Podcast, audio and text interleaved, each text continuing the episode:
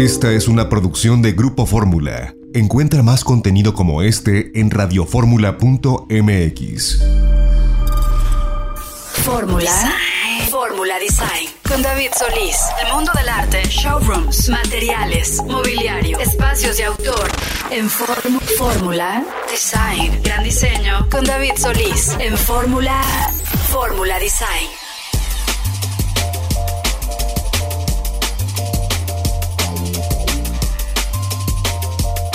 Bienvenidos amigos de Fórmula Design. Estamos iniciando transmisión. Es sábado 24 de julio de 2021. Y bueno, pues mandándoles un afectuoso, un caluroso saludo a todos nuestros queridos radioescuchas en el interior de la República, por supuesto, en el área metropolitana. Y bueno, antes de iniciar propiamente con toda la información que tiene que ver con el mundo de la arquitectura, por supuesto con el diseño, con el diseño de interiores, con el diseño general y el arte.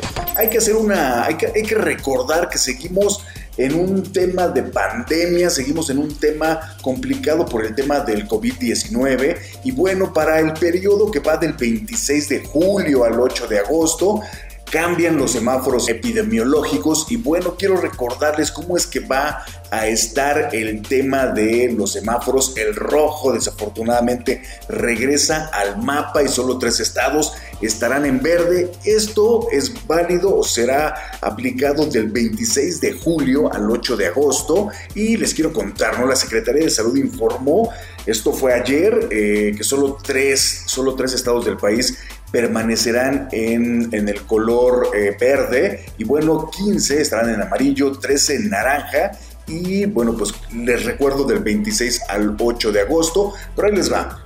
En rojo solamente el estado de Sinaloa, amigos, cuídense mucho, recuerden el uso del cubrebocas, hay que usar mucho gel antibacterial, la sana distancia por supuesto que es muy importante y acudir a los centros de vacunación cuando así nos esté tocando, por supuesto que sí. Entonces Sinaloa con rojo en el semáforo, en naranja está Baja California Sur, Nuevo León, Tamaulipas, Nayarit, Jalisco, Colima, Veracruz, Hidalgo, Estado de México, Ciudad de México, Guerrero, Oaxaca y Quintana Roo.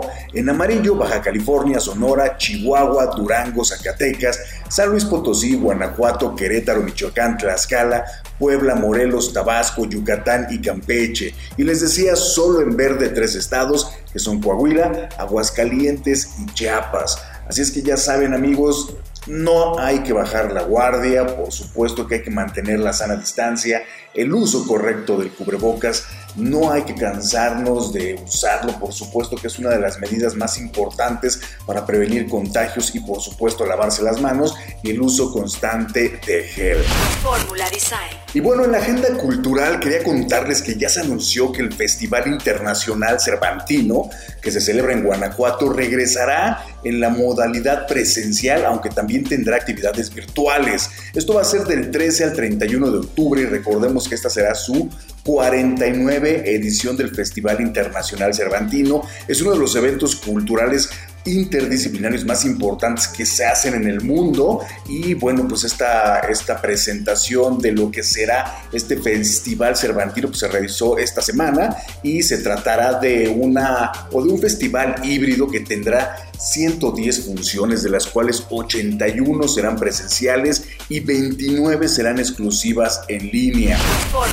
Y para este programa, para el programa de el día de hoy tenemos un par de entrevistas de verdad que bien interesantes. A ver, la primera es con Mariano Aguirre, que es un arquitecto, diseñador de interiores, creador de un despacho que se llama Math y en realidad nos está hablando de su especialidad, su especialidad que es el diseño de interiores, de eso que tanto hemos hablado, él trabajó mucho tiempo también eh, en la parte de compras de un centro comercial muy muy importante. Y bueno viajó por todo el mundo para seleccionar todas las piezas de mobiliario que tendrían que venderse o que se vendían.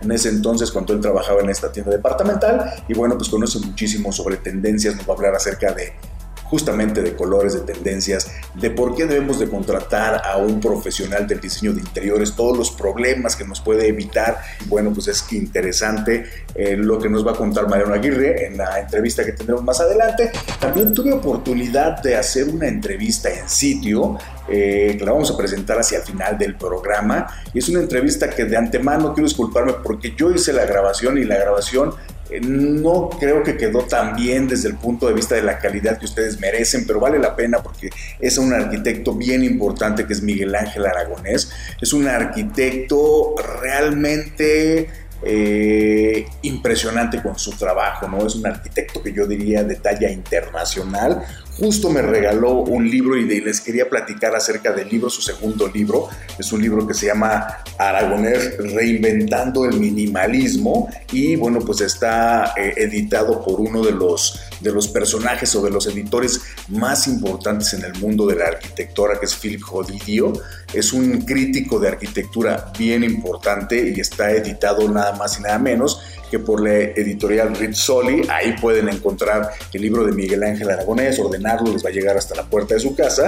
Y yo quiero hablar acerca de la arquitectura de Miguel Ángel Aragonés, porque realmente sí, él está en este tema reinventando el minimalismo. ¿Qué es el minimalismo? Esta ausencia de repente de, tantos eh, objetos de diseño, de tantos objetos o de tanto eh, sobre diseño en la arquitectura, ¿no? Él es muy sencillo en sus trazos, pero al mismo tiempo su arquitectura llama muchísimo la atención, es poética. Quienes hayan tenido la oportunidad de ver la obra de Miguel Ángel Aragonés, eh, realmente van a, van a tener esta sensación de que están en lugares especiales, son lugares que realmente sorprenden, ¿no? Hay dos lugares que yo he tenido oportunidad de visitar, además de un par de casas también de Miguel Ángel Aragonés, en las cuales me he sorprendido, por supuesto que sí, por el uso del, del color, por la puntitud que tiene y por el trazo y las proporciones de su arquitectura. Pero hay dos lugares, ¿no? Hay un lugar que es un hotel en Acapulco que se llama El Encanto está en las brisas, es prácticamente el primer hotel que Miguel Ángel Aragonés hizo y es un espectáculo, la verdad, es completamente blanco, los muros de repente son curvos y puedes encontrar en, en, esos pequeños o en esos andadores muros cóncavos y convexos que te van haciendo un recorrido espectacular. Y entonces ahí hablamos ya de cómo la arquitectura empieza a tocar ese tema que tiene que ver con el arte, ¿no? Porque en realidad el arquitecto cuando empieza a proyectar trata de hacer un tema funcional, pero cuando empieza a meterle estética y cuando empieza a apropiarse en cierta medida de bueno, las influencias que tienen que ver en este caso Miguel Ángel Aragonés y tiene mucha influencia de la naturaleza, empieza a meterse en ese tema que siempre hemos hablado o hemos tratado de discernir de que si la arquitectura es arte o no es arte, ¿no? Él ha trabajado muchísimo con un, eh, diseñador de iluminación, con un lighting designer que es eh, Gustavo Avilés, y es un gran diseñador de iluminación y puede ir pintando los colores, los colores de los muros, ¿no? Con solo iluminación, ¿no? Pueden ver los azules, de repente se ven unos cálidos con naranjas, con rojos. Eh, puedes ver de repente que el muro se está pintando en color amarillo, entonces es interesantísimo, ¿no? Otro de los lugares también bien importantes eh, que se pueden visitar de la obra de Miguel Ángel Aragonés es un hotel en Los Cabos que se llamó eh, en un principio Mar Adentro, cuando lo inauguró Miguel Ángel, y después ahora está operado por una cadena que se llama Viceroy, pero también es un hotel bien, bien interesante, igual muy blanco, tiene un nido enorme de pájaro, así se le llama el nido de pájaro, que en realidad es una estructura muy orgánica que está en la parte, digamos, central en el corazón del hotel. Aquí Miguel Ángel Aragonés comenzó a experimentar con el tema de los prefabricados, entonces a los interiores de las habitaciones, toda la parte de los mobiliarios vino prefabricada de Italia y justamente de eso vamos a hablar en nuestra entrevista más adelante al final del programa. Vamos a darles unas, unas ideas de lo que se trata este tema de la prefabricación, que puede ser una prefabricación de alta gama, de alto nivel a partir de estructuras de aluminio, hasta llegar a poder incluso pensar en grandes desarrollos o, para desarrolladores donde se pueden hacer eh, casas, ¿no? Eh, estructuras arquitectónicas igual con aluminio como un proyecto prefabricado, ¿no? Para casas de interés medio y por supuesto incluso casas de interés social. Vamos a platicar de eso con Miguel Ángel Aragonés al final del programa. De antemano les digo, me tengo que disculpar por quizá la calidad del audio no es lo que ustedes se merecen, queridos radio escuchas, pero se va a escuchar y van a escuchar las ideas de Miguel Ángel Aragonés. Eh, les recomiendo muchísimo el libro y bueno, vamos a hablar, les decía, del tema de la prefabricación, que es algo que eh, está patentado por el taller aragonés y es realmente súper interesante como a partir de aluminio ya, eh, como su nombre lo dice, prefabricados se pueden construir casas hermosas. Las imágenes las vamos a colocar, por supuesto que sí, en nuestro Instagram, se los recordamos, es arroba designhunter-mx y por supuesto que vamos a poder eh, o van a poder tener acceso a la historia, a la entrevista completa, a las fotografías de esta casa que es la casa Pi, ¿no? que es el primer prototipo de proyecto prefabricado de alta gama de Miguel Ángel Aragonés, donde realmente está haciendo un trabajo excepcional de arquitectura, pero también un trabajo muy, muy interesante para poder hacer este tipo de arquitectura en volumen, ¿no? A gran escala, en masa, y creo que es algo bien interesante está patentado este sistema que tiene Miguel Ángel Aragonés y que desarrolló y que realmente creo que les va a sorprender. Lo van a poder ver, van a poder ver las fotografías y la historia de esta primera casa que es la Casa Pi en nuestra revista que es Design Hunter. Lo van a ver en la edición de, realmente es en la edición de septiembre y bueno, pues eh, vamos a empezar a poner y vamos a dar adelantos en nuestras redes sociales, les decía principalmente en Instagram, que es arroba designhunter-mx, pero sin más preámbulo, ¿qué les parece si vamos a nuestra primera entrevista que es con Mariano Aguirre y posteriormente estaremos hablando, por supuesto, de la casa prefabricada de Miguel Ángel Aragonés. Vamos un corte y regresamos para más de Fórmula Design.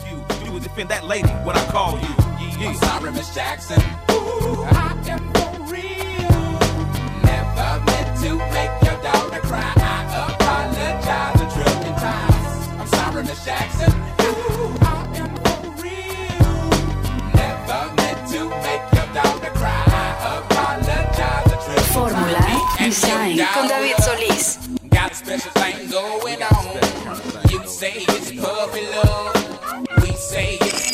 Creadores, Fórmula, Design con David Solís.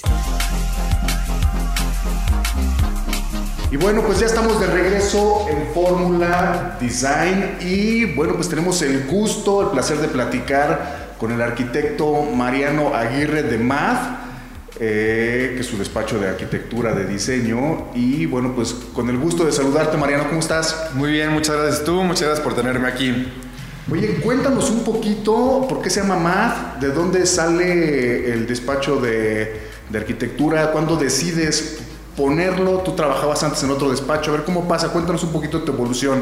Sí, mira, MAD está muy sencillo, es Mariano Aguirre, arquitectura y diseño.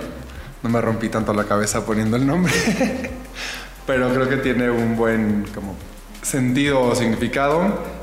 Y en realidad el por qué eh, establecimos el despacho, bueno, establecí, fue porque yo trabajaba antes eh, como comprador en Palacio de Hierro para el área de Casa Palacio, que fue un puesto que también al cual yo llegué como, pues por la vida, porque así fue, yo nunca pensé, no, no sabía ni que existían los compradores para acabar pronto, ¿no? Yo pensé que la mercancía llegaba a las tiendas y ahí estaba. Yo estaba buscando entrar a un, pues como interiorista o como a un despacho, o sea, como que estaba nada más buscando cosas saliendo de la, Ibero. Llegué a Palacio de Hierro, me ofrecieron ser comprador, yo no sabía ni qué era, es que tú eres arquitecto y nos interesas para el proyecto de Casa Palacio, que tenía muy poquito tiempo, tenían creo que un año abierto Casa Palacio, entonces estaban buscando gente para que así fuera una tienda muy especializada en diseño. Entonces por eso mi perfil como de arquitecto y tal les interesó. Ellos me entrenaron como comprador en el área comercial, etcétera y resultó algo que me llamó muchísimo la atención, que me gustó mucho y que yo estuve casi ocho años ¿no? en Palacio de Hierro, como en compras. Primero compré desde iluminación, este, espejos, cuadros, tal. Acabé llevando el área de muebles de marca, que es como el core business de Casa Palacio. Y fue, o sea, resulta que, que, que encontré algo que me apasionaba, que era el mundo del diseño de interiores específicamente. que está muy alejado de lo que yo aprendí como arquitecto en la escuela. Básicamente que es otro mundo, una disciplina aparte y también eso lo entendí con el tiempo. Eh, por el puesto que tenía, viajé a las ferias de diseño de todo el mundo constantemente. Era un trabajo que también me hacía estar fuera del país la mitad del año, que pues, en esos momentos me, funcionaba perfecto. ¿no? Eh, visitar las ferias de Milán, de París, de Nueva York, de, de, muebles, de decoración y tal, pues poco a poco me fue creando este, pues este conocimiento de, la disciplina del diseño interiores como tal. Y me di cuenta, ahí fue cuando, pues después de todos esos años, dije, creo que hay un nicho en, el tema de la arquitectura y de los despachos de arquitectura, en donde se puede complementar muy bien un proyecto y hacerlo mucho más integral, siendo yo arquitecto y ya con este conocimiento de tantos años de diseño interiores, ¿no? De las tendencias, de todo lo que implica el diseño interiores, que, que pues es, es el vestir un espacio, que pues ojalá esté bien pensado arquitectónicamente, pero ya vestir un espacio conforme a las necesidades específicas del día a día del usuario, ¿no? que eso es el diseño de interiores. Oye, Mariano, el tema de la arquitectura en México es un tema donde hemos tenido grandes arquitectos mexicanos, la arquitectura en México es de gran tradición, no así el diseño de interiores, por ejemplo. Eh, yo que trabajo en el mundo también de estar viendo arquitectura y diseño de interiores, me doy cuenta que es más difícil encontrar a un buen diseñador de interiores que encontrar a un arquitecto. Es más, a ver, lo pongo así, hay, hay más arquitectos buenos que diseñadores de interiores buenos. ¿Por qué? 100%. ¿Tú qué piensas que está pasando ahí? Es que esa es justo la, o sea, justo la razón del por qué decidí salirme de, de, de, de Palacio de Hierro, aunque era un trabajo que yo disfrutaba mucho, porque vi esta, justo esta necesidad en el mercado del de, diseño de interiores en México. ¿Por qué? Porque al, al, al yo estar viajando y, y, conocer a tanta gente que se dedica al diseño de interiores alrededor del mundo, platicando con, con ellos como profesionistas del diseño de interiores, me, me di cuenta que, por ejemplo, eh, desde Europa o Estados Unidos o como eh, mercados un poquito más avanzados en temas de diseño, para ellos era muy normal que cuando alguien compra una casa o se cambia de casa o lo que tú quieras, lo primero que hacen es contactar a un diseñador de interiores, como disciplina, como si contactaran a un dentista, ¿no? Que es muy diferente a lo que nosotros en México, hoy está, la verdad sí está más avanzado el tema, te estoy hablando de hace ocho años más o menos, que la gente pensaba que el diseño de interiores era decoración, ¿no? Era, una, era casi como un hobby de alguien que no tenía una disciplina detrás. Y cuando yo me doy cuenta de, la, de, esta disparidad, o sea, entre, entre cómo se ve el diseño de interiores en el mundo o en estos mercados donde el diseño está mucho más avanzado, a cómo se ve en México, dije, aquí hay un, una oportunidad importante de acercar el diseño al, a la gente, ¿no? el, el explicar el, el diseño de interiores sí es una disciplina que necesitas en tu vida. ¿Por qué? Porque la mejora. ¿Por qué? Porque es algo que usas constantemente desde que te despiertas hasta que te duermes y no es pintar una pared de verde porque está de moda. Es hacer todo un proyecto integral detrás de eso que, vaya de acuerdo a tus necesidades, actividades que realizas, iluminación, ventilación. Es, es, es algo bastante más complejo y en México ese entendimiento del diseño, por lo menos hace, hace unos años, estaba todavía muy lejos de la realidad. Hoy está bastante más este, avanzado porque sí, con esfuerzos como el Design Week, con, o sea, con muchos esfuerzos que se han hecho en la, en la comunidad de, de, de, diseñadores, por llamarlo de alguna forma, ha avanzado mucho ese concepto y ya la, la, o sea, la idea que tiene la gente del diseño de interiores ha ido cambiando poco a poco. Ahora, por ejemplo, en MAT, ¿qué podemos eh, encontrar o qué podemos esperar de tu despacho? ¿no? ¿Estamos buscando a un arquitecto o estamos buscando más a un diseñador de interiores? Eh, ¿O todo? En realidad, la idea del despacho, como la, la base, eh, es diseño que mejora tu vida, por llamarlo de alguna forma. Y, y lo ideal sería un proyecto de arquitectura con, complementado con un diseño de interiores para hacer un proyecto, un proyecto integral. O sea, eso es como el, el, el porqué del despacho. Porque así ha sido la vida y los clientes que, que hemos tenido, así, así se dieron. Nos hemos especializado más en diseño interiores, honestamente, que en arquitectura. Proyectos como, o sea, integrales de arquitectura más diseño interiores han sido los menos que hemos hecho. También son los que tienen mejor resultado, pero porque así se ha dado, no- nos hemos especializado, yo creo que el 90% de nuestros proyectos son de interiorismo residencial. Ahora, Mariano, cuéntame algo. ¿Qué, es lo que tiene que pensar una persona? ¿En qué tiene que fijarse cuando está buscando a un diseñador de interiores?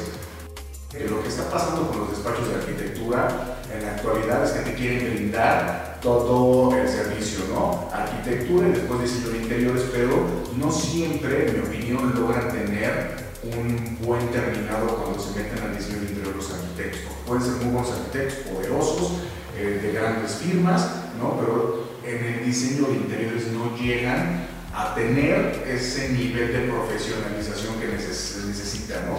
Sí, Hay que buscar en un despacho de diseño de interiores. Creo que tienes absoluta razón. Y el porqué de esto es como justo por este poco entendimiento de la- de la- del diseño de interiores como disciplina como tal. Que sí, la verdad no va de la mano con la arquitectura. No- se complementan increíblemente bien, obviamente. Pero un arquitecto no tiene los conocimientos de alguien que se, que se dedica al diseño interiores. ¿Por qué? Porque el, diseño interiores es demasiado especializado y habla, habla de la persona, del, usuario, pero ya en, en- cosas muy íntimas. En- desde la psicología del usuario hasta las actividades, hasta... eh, es como un dime día a día qué haces, casi casi por horas, para que yo pueda eh, proyectar espacios en los que puedas tú desempeñar todas las funciones que, que- que quieres realizar de la mejor manera posible. Entonces, para que un despacho de arquitectura pueda llevar a término un proyecto con estas especificaciones, requiere de, de una cantidad de tiempo que generalmente no tienen considerada en su proyecto de arquitectura. Entonces, generalmente se quedan cortos. Lo que yo recomendaría para alguien que está buscando esta combinación, sí sería buscar un despacho que tenga las dos especialidades, arquitectura y diseño interiores, casi casi desde el nombre. Y segundo, que pueda haber trabajo que hayan realizado, algún tipo de book, algún tipo, o sea, lo que sea, donde pueda entender que sí los proyectos están pensados para diferentes usuarios. ¿A qué me refiero? Generalmente cuando un despacho tiene un estilo muy marcado de interiorismo, por así decirlo, o de arquitectura más interiorismo, es difícil pensar que está que llevó el diseño interiores a, a donde tiene que llevarlo. ¿Por qué? Porque tendrían que ser diferentes pensando en cada usuario que habita el espacio. No, que muchas veces eso me, me preguntan eh, los posibles clientes, ¿no? ¿Cuál es tu estilo? Porque no se me va a gustar. Y a esto yo les respondo que pues, mi estilo tiene que ser el tuyo, porque el que lo va a habitar eres tú. Entonces mi trabajo es tus ideas, tus sueños, tú lo que quieres que pase en ese espacio, yo lo tengo que curar o hacer esta curaduría de la mejor versión posible de estos estilos y realizarlo. No que es generalmente lo que el cliente no sabe hacer. Todos, la mayoría tienen ideas de qué les gusta y qué no y tal. Y cuando lo quieren realizar, pues claramente se les complica porque no se dedican a esto. Entonces, eh, si te fijas en nuestra página o en nuestras redes, no podrías identificar como tal un estilo, porque pues cada proyecto habla de diferentes personas y unos son más coloridos, unos son más eclécticos, unos son más co- clásicos, ¿no? Entonces como que este, es un buen indicador si estás buscando a alguien que te ayude a, hacer un proyecto de diseño interiores, el, el que cuando tú ves su trabajo sientas diferentes personas viviendo en diferentes espacios. Mariano, vamos a ir a un corte, vamos a regresar para más de Fórmula Design, porque quiero que empecemos a platicar un poquito acerca de tendencias, desde luego, colores, pero también y algo muy importante que a veces y casi siempre dejamos de lado, no queremos tocarlo, el tema de costos, ¿no? Y el tema de tamaños de clientes, pero eso va a ser después de un corte. Ahora vamos a un corte y regresamos para más de Fórmula Design.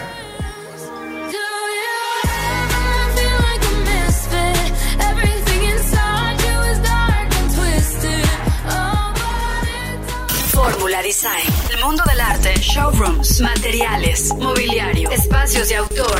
En Fórmula Design.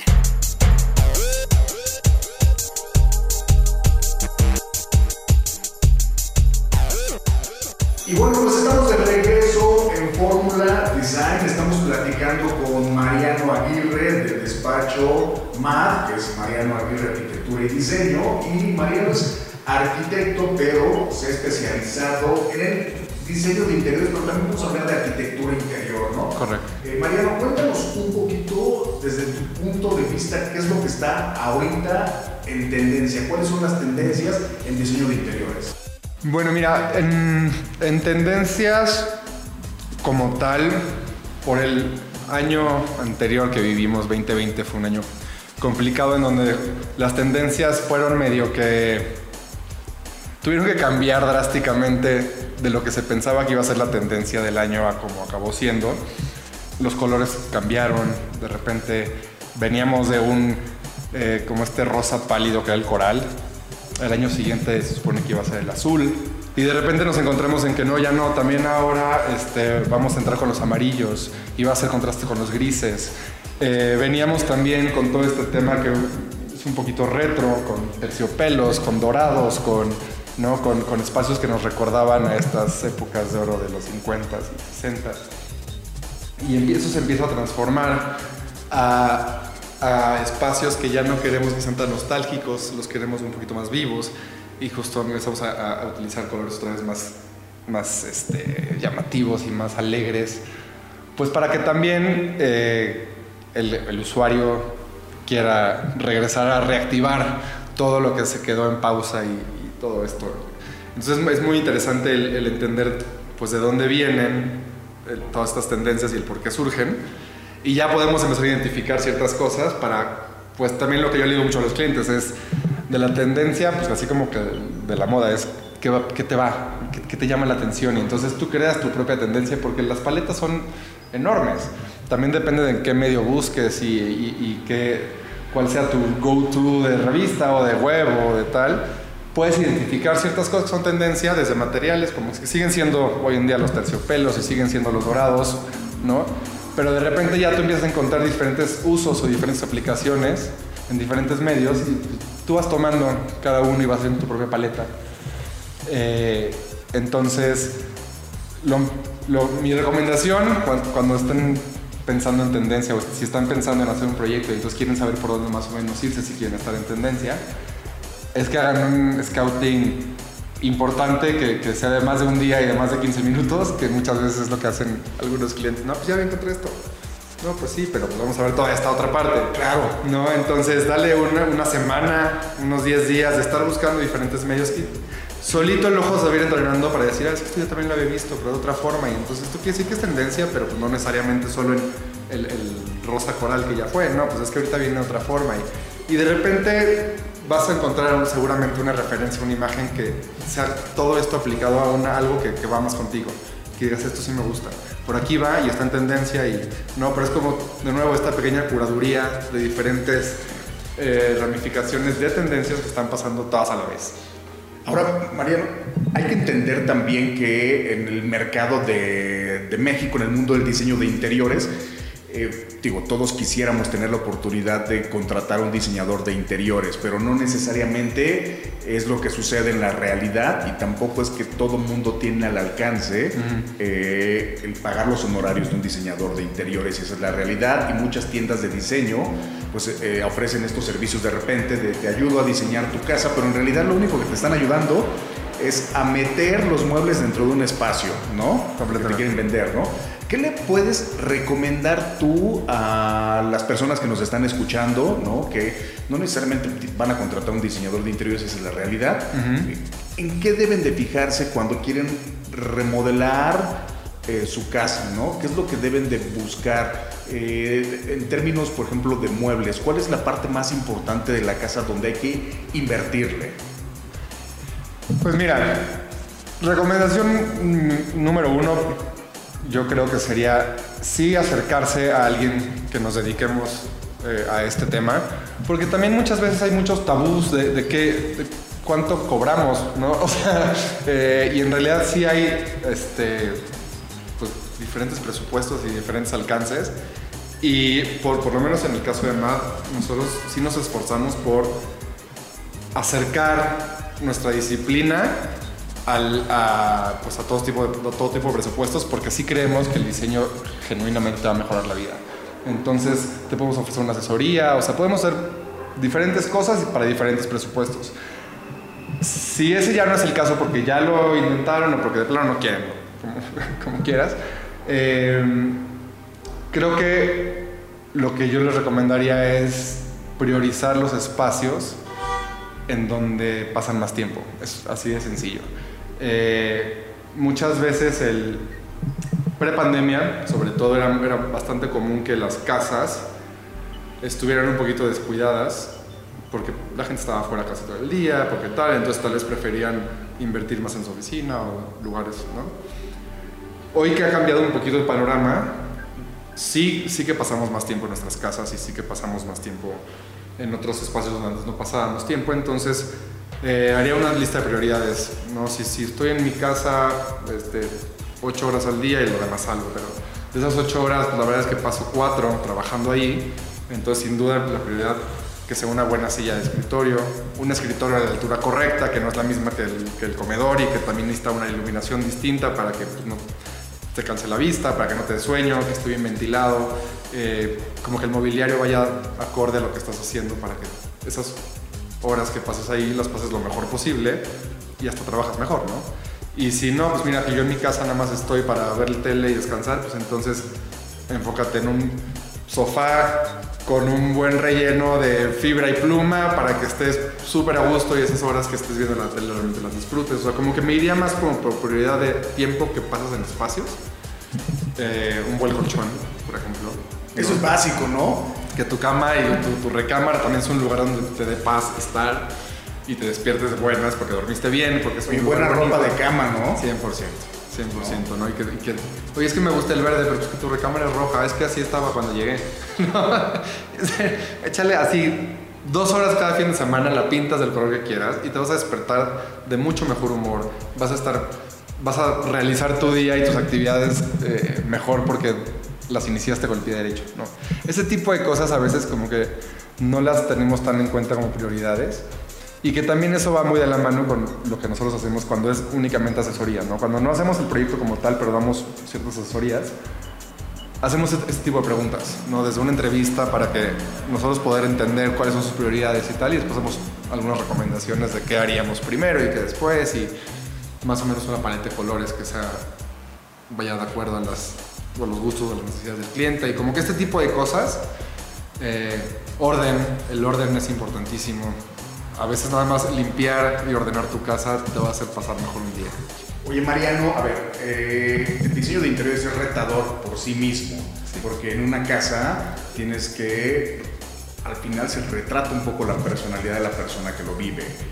Eh, ahora que hablamos de pandemia, una oficina, ¿no? Las oficinas estamos acostumbrados, estábamos acostumbrados a verlas de una manera donde el contacto social era, vamos, muy cercano, ¿no? Y hemos visto que grandes eh, edificios o grandes eh, corporaciones que se dedicaban al coworking, por ejemplo, han tenido que estar eh, rehaciendo sus planes y los planos mismos de las oficinas. Hay gente que ya no va a regresar a las oficinas y que va a hacer home office, pero hay gente que sí necesita estar en una oficina. ¿Qué va a pasar con el diseño de interiores de las oficinas? ¿Cómo lo ves? Es algo complicado todavía de ver hacia dónde va, pero ¿tú qué piensas que puede estar pasando o que va a suceder con las oficinas post pandemia? Yo creo que justo como lo dijiste, todavía no tenemos claro qué va a pasar, para ser honestos. ¿Por qué? Porque va, va a haber, o sea, ya que entendamos bien qué es lo que está pasando y, ah, pues es que fíjate que ya los vacunados tienen tanto tiempo de, o sea, ¿sabes? Como todos estos factores que todavía no tenemos tan claros, va- van a regir ciertos espacios, específicamente los espacios públicos. El coworking va a ser de los más importantes porque es donde, vas, donde la gente pasa tantas horas y son pues, focos de infección importantes. Entonces, eh, yo hoy todavía no me, no me aventuraría a hacer un diseño de una oficina porque no sé cuáles van a ser los lineamientos de, ok, pues ahora los espacios de trabajo tienen que tener 1,20 entre cada uno con una separación de... No, todavía no lo sabemos. Sí, sí hay algo que ya sabemos que es que la gente ya no, ya no busca los mismos espacios de oficina. ¿No? El que ya estuvo en su casa un rato y ahora tiene que regresar, seguramente va a pedir ciertas cosas diferentes, va a querer algún tipo de, de- espacios más agradables, no tan corporativos, ¿no? Eso, eso sí ya lo podemos empezar a ver porque mucha gente ya se acostumbró a trabajar en lugares más, más este, amigables, por así decirlo, ¿no? Pues si trabajas en tu casa, en donde tienes a la mano un café y, y la ventana y tal, es muy difícil que te digan, bueno, regrésate a tu cubículo. Entonces, desde ahí, eso puede ser un precepto importante para decir, tienen que ser espacios más amigables, más abiertos, más, ¿no? Para que ta- también psicológicamente no, haber, no vaya a haber un tema, eh, pues, en contra de lo que queremos que es la productividad, ¿no? Si una persona ya está acostumbrada a trabajar de una forma y la regresas a un lugar donde no está cómoda, va a afectar. Mariano, ¿dónde podemos ver más de tu trabajo? Tenemos una página eh, web que es www.mad.mx. Eh, nuestras redes sociales son en Instagram, arroba madmx, y en Facebook, arroba madmx. Mariano, muchísimas gracias por estar con nosotros y contarnos un poquito más de la labor del diseñador de interiores. Al contrario, mil, mil gracias por tenerme aquí. Yo encantado de volver cuando así lo quieran. Muchísimas gracias. Vamos a ir a un corte y regresamos para más de Fórmula Design. Down, down, down. Show me pity, show me party. I'll be what you want, and it's physical. Keep it spinning. Fórmula Design con David Solís. Ya estamos de regreso en Fórmula Design y como les estaba platicando al inicio del programa, pues ya estamos eh, a punto de presentarles la entrevista que tuve oportunidad de hacer con Miguel Ángel Aragonés en sitio, en la casa prefabricada, en la casa Pi. Entonces, aquí van a escuchar de repente, no quiero justificarlo, pero así es, una, un, un- poquito la calidad del audio que va a cambiar, pero es importante lo que nos contó Miguel Ángel Aragonés. Les recuerdo que vamos a tener la entrevista completa en nuestra revista Design Hunter y por supuesto también lo vamos a tener en nuestro sitio web, vamos a poner las fotografías para que tengan una idea también de lo que estamos hablando, pero es un proyecto realmente interesante. Y bueno, pues ¿qué les parece si vamos eh, de lleno ya con la entrevista eh, que le hicimos a Miguel Ángel Aragonés y que realmente le preguntamos qué es una casa prefabricada? Fórmula Design. Estábamos platicando en un programa anterior acerca de el concepto de una casa prefabricada, pero en realidad en México no se había hecho ninguna casa prefabricada. Quiero que me cuenten y que le cuenten a, todas las personas que nos ven, nos escuchan y que nos leen, cuál es el concepto de una casa prefabricada, de qué se trata una casa prefabricada, cuál es el principio. A ver, yo te diría que tienes que abatir dos cosas o tres cosas fundamentales en una casa prefabricada. Primero, facilidad de construcción. Segundo, costo. Tercero, calidad y predecibilidad. En la, medida que tu modelo sea predecible, en la medida que sea económico y en la medida que lo puedas construir más fácilmente, eso radicará en el tiempo también de construcción. Eh, yo creo que son como las tres, los tres fundamentales para decir si un prefabricado vale la pena o no vale la pena. Y te, y te aumentaría un cuarto y hasta un quinto. Eh, maniobrabilidad del sistema y capacidad que tenga el mismo sistema de versatilidad. Es decir, ¿qué puedo hacer con un sistema constructivo prefabricado? ¿Y por qué, por qué este sistema en especial? ¿Por qué aluminio? IKEA descubre o inventa o produce un sistema de fabricación de mueble en sitio en donde IKEA lo que hacía es mandarte el producto en caja ocupando el menor espacio posible. Es decir, te mandaba la estructura y tú inflabas en sitio, ensamblabas en sitio. Este tiene exactamente el mismo principio. La idea es que esta casa que te cabe en un contenedor y medio, ¿sí? la puedas transportar 180 metros cuadrados en un contenedor y medio es muy poco. Es, mucho para ensanchar y es muy poco para maniobrar y para, y para trasladar. Quiere decir, en pocas palabras, que lo que tú estás transportando es un producto, que es estructura, que vas a inflar en sitio. ¿Qué pasa con los prefabricados tradicionales? Te mandan globos inflados. Nosotros los globos los inflamos en sitio, no transportamos aire. Y ese principio es fundamental. ¿Por qué? Porque mandarlos inflado atenta con dos, con dos temas fundamentales. Espacio y otra vez maniobrabilidad. En el sentido en que tu casa la puedas tener en estructura únicamente y que la infles en sitio, no tienes el tema de la del dimensionamiento de la casa. Si los prefabricados se parecen a la medida de un tráiler que las pueda transportar y la medida de una pluma que las pueda mover. Aquí no necesitas absolutamente nada. Aquí nada te pesa arriba de 78 kilogramos.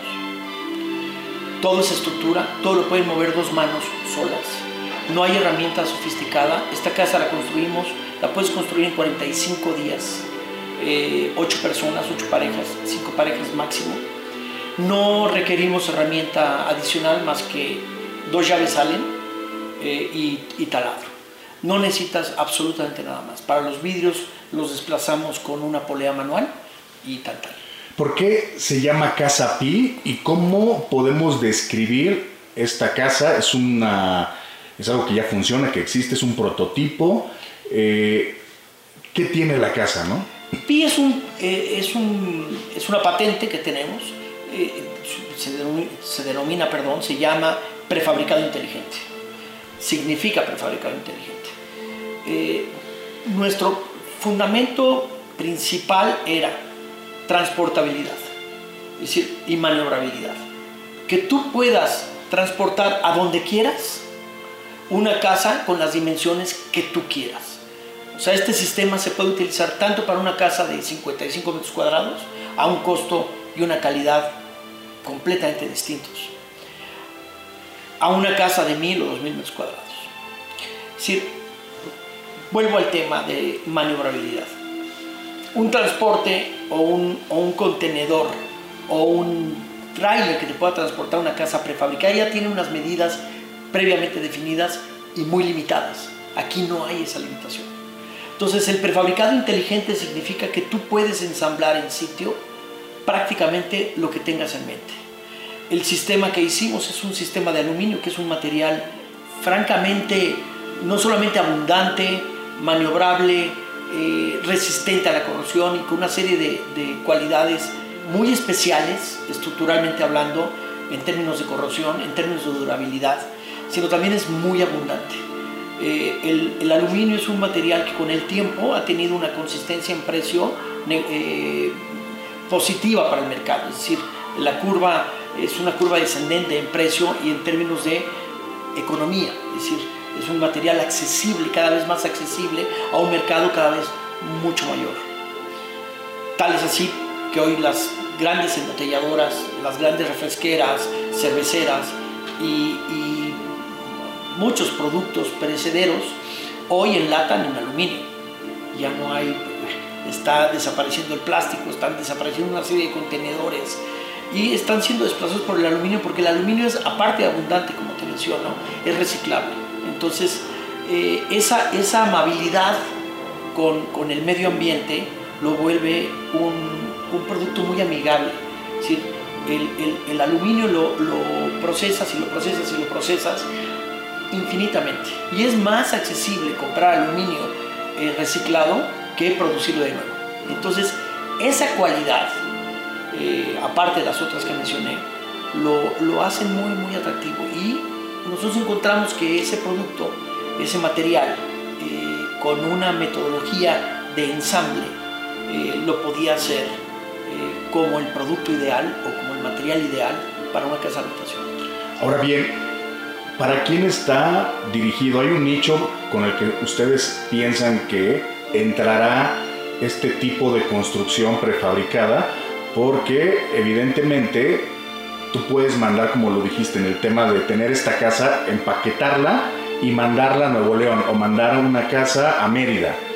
Y en realidad tú puedes mandar eh, todas las, las piezas y los manuales y pueden construirlo allá. No necesitan de un arquitecto porque el arquitecto ya estuvo haciendo el, el- diseño y el proceso antes, ¿no? Entonces el tema de la casa prefabricada, entiendo, nos ahorra tiempo, que es importante. Una casa de 180 metros cuadrados en la construcción tradicional podría durar más de un año, ¿no? Depende del nivel después de acabados que se quiera tener y en función de eso también puede ir el, el- el precio, puede elevarse el costo. Entonces ahorramos en costo, ahorramos en tiempos, ahorramos en el tema de si no queremos un arquitecto, podemos ya ir con el taller aragonés y decir, oye, quiero comprarme mi, mi casa prefabricada y la quiero así, y ya me mandas los manuales y yo la puedo construir como yo, o sea, con el equipo que tenga yo en, te digo, en Tabasco, en Mérida, donde sea, ¿es así o no es así? Pero también yo Qué, qué agregaría bendición no necesitar un, a un arquitecto y a un doctor, que también en, en términos de ligereza, eh, la pieza que mayor peso tiene es 75 kilos. Quiere decir que dos personas pueden maniobrar con ella de manera muy amigable. ¿no? Y al ser construcción en seco, este, tú ves a la gente en obra salir impecable al final del día, con mucho menos desgaste. Este, esa ligereza también permite pues, mayor rapidez, mayor calidad este, y menos desgaste humano. Esa es también una de las grandes virtudes. Y en términos de exportación, sin duda es un sistema que estamos buscando, obviamente, exportarlo a distintos lugares de la República, pero también a distintos lugares del mundo. Esta casa originalmente estaba diseñada para, para Milán. Por azares del destino terminó, terminamos haciéndola aquí en la Ciudad de México. Eh, era como un primer modelo que queríamos este, tener una plena constancia de su edificabilidad y de su maniobrabilidad. Y, fue muy bueno no haberlo hecho allá porque nos hubiéramos perdido de un proceso en donde también hay un cierto proceso de aprendizaje, ¿no? A pesar de que ya teníamos todas las piezas diseñadas y los dados y absolutamente todo para extruirla, este, fue una muy buena idea haberla hecho aquí en- en vez de haberla desplazado a Milán. Pero este modelo está pensado fundamentalmente, donde creo que mejor va a operar, es en economías eh, caras, pa- países muy desarrollados, digamos California, Nueva York, eh, Milán, ciertas partes de Europa o toda Europa. eh, en fin, donde la mano de obra es muy eh, es escasa y es cara, el sistema es perfecto. Fórmula. Fórmula Design. Con David Solís. Y bueno, pues después de escuchar a Miguel Ángel Aragonés hablarnos acerca de lo que se trata una casa prefabricada, pues se nos terminó el tiempo y bueno, pues agradecer por supuesto que nos hayan acompañado durante esta hora para hablar o que hablamos de arquitectura, de diseño de interiores. La próxima semana tendremos también entrevistas bien interesantes, pero además hablaremos mucho de arte y por supuesto agradecer como siempre en la operación a Flavio Reyes, en la asistencia técnica a Mario Martínez. Yo soy David Solís, los invito a que lean Design Hunter y a que escuchen Fórmula Design como siempre todos los sábados en punto de las 5 de la tarde. Nos vemos y nos escuchamos la próxima semana.